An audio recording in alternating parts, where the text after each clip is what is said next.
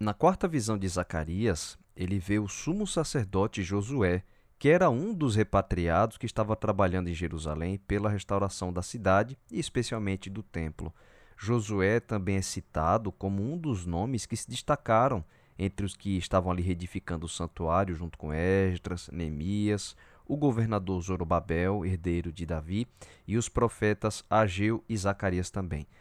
Como sumo sacerdote, era dever de Josué realizar o trabalho de intercessão para o perdão dos pecados do seu povo.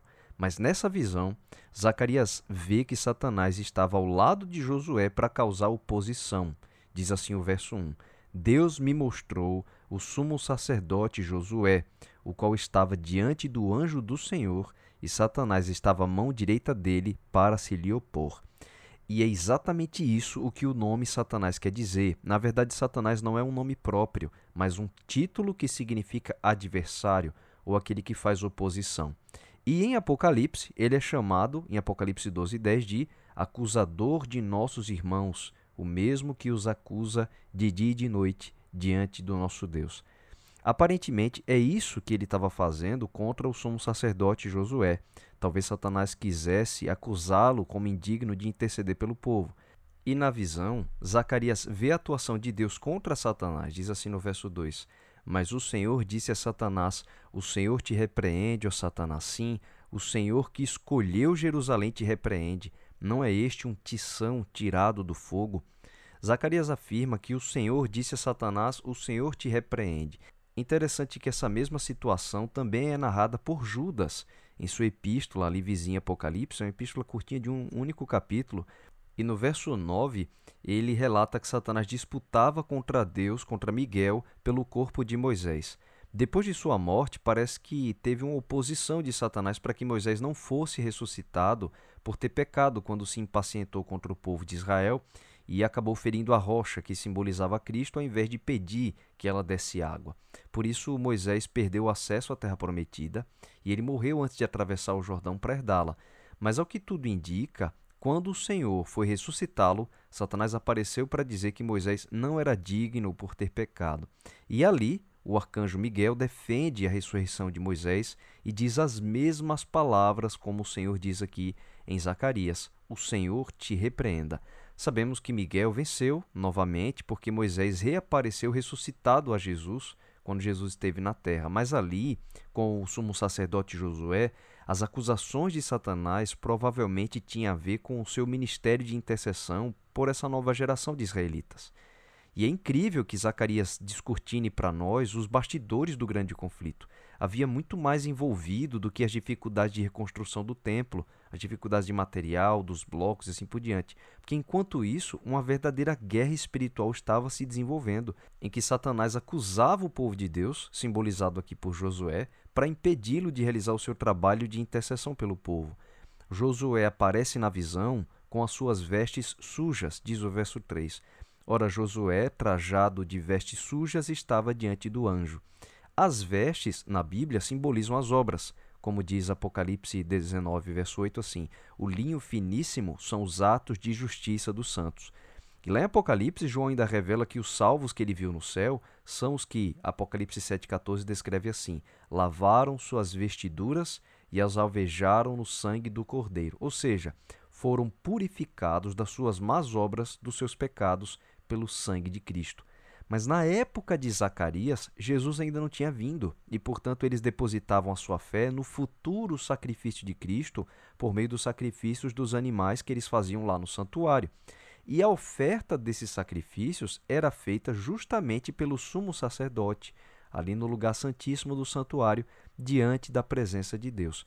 E o fato de Josué aparecer com as suas vestes sujas simbolizavam os, os pecados dele, dos israelitas, a sua indignidade para ministrar como sumo sacerdote.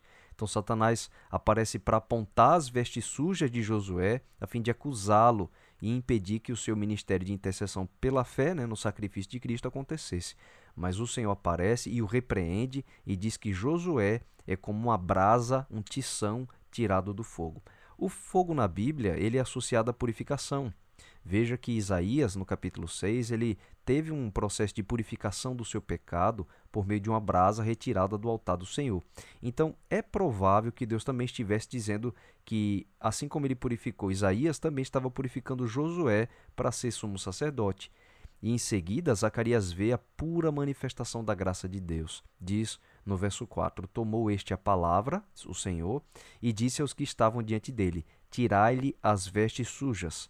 A Josué disse: Eis que tenho feito que passe de ti a tua iniquidade, e te vestirei de finos trajes. Então, o pecado de Josué, que simbolizava na verdade toda a nação, foi purificado pelo Senhor, assim como Deus tinha purificado o profeta Isaías. E agora ele poderia receber novas vestes, representando que estava perdoado e apto para exercer o seu ministério intercessor. E é importante observar que possivelmente Josué esteja na visão de Zacarias não apenas para que o Senhor revelasse que tinha purificado o próprio Josué, mas como sumo sacerdote, ele representava a nação inteira, a nação de Israel. E nesse sentido, Deus queria demonstrar que havia purificado todo o seu povo, como um tição tirado do fogo, e que estava restaurando entre eles todo o ministério de intercessão para o perdão dos pecados, que simbolizava o plano da redenção. Depois de ter suas vestes mudadas, Josué ouve o Senhor lhe dizer: Se andares nos meus caminhos e observares os meus preceitos, também tu julgarás a minha casa e guardarás os meus átrios, e te darei livre acesso entre estes que aqui se encontram. Está no verso 7. E não poderia ter uma revelação mais bonita do que a que vem a seguir, porque o Senhor prometeu: Eis que eu farei vir o meu servo, o renovo, no verso 8. O renovo é um título para Cristo, também utilizado lá em Isaías, Isaías 53, no verso 2. E a revelação do Senhor da vinda do renovo, ou seja, de Cristo, complementa de uma forma muito interessante a revelação feita a Daniel. Daniel relatou lá no capítulo 9 de que depois da ordem para reconstruir Jerusalém passaria um tempo determinado até que viesse o Messias, o tão aguardado Redentor de Israel. Portanto, a visão de Zacarias 3 é muito ampla e essencial para renovar todas as promessas do Senhor para o seu povo.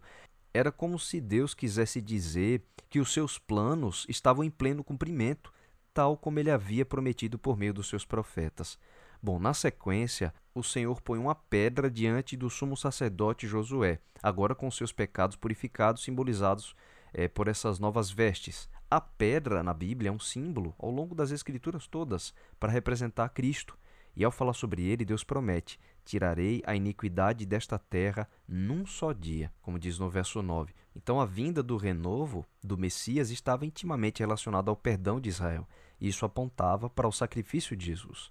No final do capítulo, Zacarias descreve o Senhor repetindo a mesma promessa feita através do profeta Miqueias, quando o Senhor prometeu que restauraria o seu povo depois do exílio e os traria de volta para sua terra. Você pode ver isso lá em Miqueias 4, mas eu vou ler o verso 4 aqui que diz assim: Mas assentar-se-á cada um debaixo da sua videira e debaixo da sua figueira, e não haverá quem os espante, porque a boca do Senhor dos exércitos o disse.